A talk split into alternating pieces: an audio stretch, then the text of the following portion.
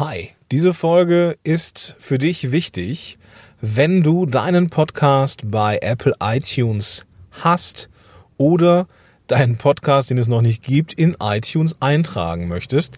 Also für gefühlt 99,9 Prozent aller Podcaster da draußen ist diese Episode sehr, sehr, sehr, sehr wichtig.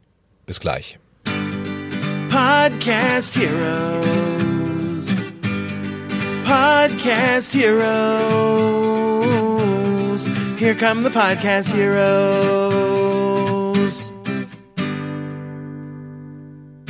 Hey, Gordon hier. Willkommen zurück zu einer neuen Folge vom Podcast Helden on Air. Ich helfe Unternehmen und Unternehmern dabei, mit einem Corporate Podcast mehr Reichweite zu bekommen und darüber Kunden zu gewinnen. Und zwar ohne, dass man seine Stimme mögen oder jemals in ein Mikrofon gesprochen haben muss. Ja, Freunde der Nacht. Mich erreichte vorhin eine E-Mail und diese E-Mail war, ja, der wiederholte Tropfen, der das fast zum Überlaufen brachte, wenn, man, wenn es dieses Bild gibt. iTunes hat die Kriterien für ein, ja, eine Fortführung der Auflistung von Podcasts verändert. Mit anderen Worten, es gibt neue Auflagen, wenn du deinen Podcast bei iTunes einreichen oder deinen bestehenden Podcast weiterhin dort haben möchtest. Es war mehr oder weniger ein offenes Geheimnis, dass es im iTunes-Feed beziehungsweise in der Beschreibung deines Podcasts drei Stellen gibt, die relevant für Keywords sind. Das ist zum einen der Titel, dann ist es die Autorenbeschreibung und dann sind es die Titel von Episoden.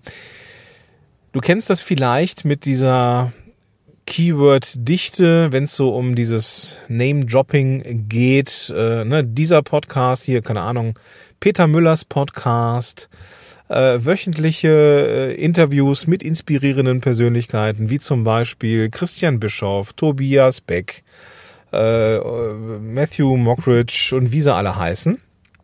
Einfach nur, damit jemand, wenn jemand Matthew Mockridge oder gibt's den eigentlich noch? Macht er noch Podcast? Ich weiß es gar nicht oder weiß nicht, Tobi Beck oder äh, Dirk Kräuter oder sowas eingibt, dass dann der Podcast von Peter Müller dann auch auftaucht. Also ist ne, diese, diese drei Stellen, Titel, Autorenbeschreibung und Titel von Episoden waren, ja, offen gesagt, diese Stellen, die Keyword relevant waren für die Suchmaschine iTunes und so weiter und so fort. Dann gab es irgendwann letztes Jahr, vorletztes Jahr die ersten Gerüchte, dass es in den USA Abmahnungen ging oder dass Podcasts rausgenommen werden aus iTunes, weil sie ja bestimmte Qualitätskriterien, unter anderem eine zu hohe Keyword-Dichte, aufgewiesen haben und deswegen wurden sie gelöscht. Das ist dann irgendwann in diesem Jahr hier auch rüber geschwappt, aber da war es dann so, dass es sehr, sehr häufig Probleme gab mit Neueinreichungen bei Podcasts. Also ich als Podcast äh, Berater, Consultant und da wir das auch umsetzen, haben wir das relativ häufig gesehen, dass Podcasts im ersten Moment abgelehnt worden sind. Ja, Podcasts wollten eingereicht werden. Die Validierung des Podcasts war erfolgreich, also der Feed an sich war vollkommen in Ordnung, aber es gab dann eine Fehlermeldung. Sorry, wir können deinen Podcast aus irgendwelchen Gründen leider nicht in unser Verzeichnis iTunes aufnehmen. Ja, gut, hat man irgendwie umgehen können, ja, wenn da irgendwie eine zu hohe Keyword-Dichte war, haben wir den, den äh, Titel einfach total reduziert.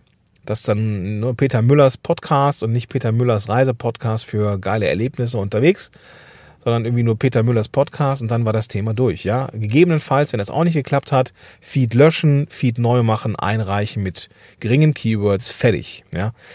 Aber Jetzt hatte mich dann vor drei oder vier Tagen eine Mail erreicht, beziehungsweise im Messenger eine Nachricht von einem ja, Kunden von mir. Der sagte, Gordon, ich habe hier gerade eine Nachricht bekommen, mein Podcast ist weg. Ja, der Podcast, der existiert schon seit locker anderthalb bis zwei Jahren und der Podcast ist weg. Es gab eine E-Mail von iTunes, Sorry, aufgrund von äh, irrelevanten Inhalten und Spamming ähm, müssten wir den Podcast leider aus dem Verzeichnis rausnehmen. Äh, bitte wenden Sie sich an das Support-Team. Ja, das ist natürlich mal eine ganz, ganz große Ernüchterung für alle Beteiligten, dass dann nicht nur neue Podcasts, die beim Einreichen Schwierigkeiten gemacht haben, halt irgendwie, ja, vielleicht nicht reingekommen sind, sondern jetzt auch scheinbar bestehende Podcasts, die es schon sehr, sehr lange gibt, aus dem Netz genommen werden, wenn sie eine zu hohe Keyword-Dichte haben. So schien es und so war es dann auch, denn es gab heute, heute eine E-Mail von iTunes, die ja vermutlich alle bekommen haben, die eine Show bei iTunes drin haben. Da geht es im Großen und Ganzen darum, dass die dass die User Experience, also die Benutzerfreundlichkeit von iTunes verbessert werden soll und dass man deswegen die Metadaten und ja den Feed an sich ähm, ja möglichst gut machen sollte und äh, ja eine hohe Qualität haben sollte und dass nicht Podcast relevante oder äh, ja schlechte Qualität in den Metadaten zu finden sein sollen. Was heißt es jetzt ganz genau? Ja, unter anderem schreibt hier Apple iTunes, äh, hier sind ein paar Dinge, die du vermeiden solltest. Gut, äh, Platzhalter im Text, gut, kann jeder nachvollziehen.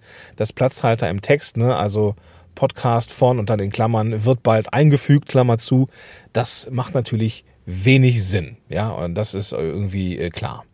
Der nächste Punkt ist aber eine Wiederholung von Titel oder Autorenname in der Beschreibung. Ja, hier ist zum Beispiel dann die Beschreibung uh, The Very Hungry Tourist by Dr. Maria Sanchez and äh, John Appleseed. Also quasi in der Autorenbeschreibung, dass da nochmal der Titel drin steht. Auch das hat funktioniert. Ja, wenn du bestimmte Keywords hattest, kann man die in den Titel und dann irgendwie auch in die Autorenbeschreibung äh, einfügen.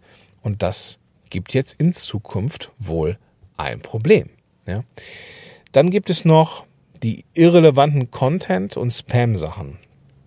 Das ist ein Thema, das hatten wir bei den Titeln eben auch, wenn man neue Podcasts einreicht. Also das Beispiel hier, das englische Beispiel ist The Very Hungry Tourist und dann äh, Strich Travel, Strich Explore, Learn. Ja, also dass dieses äh, diese Aufzählung von Keywords, also eine Reise, entdecken und lernen, sind Dinge, die ja irgendwie wie Keywords daherkommen, sollen sie vermutlich auch sein.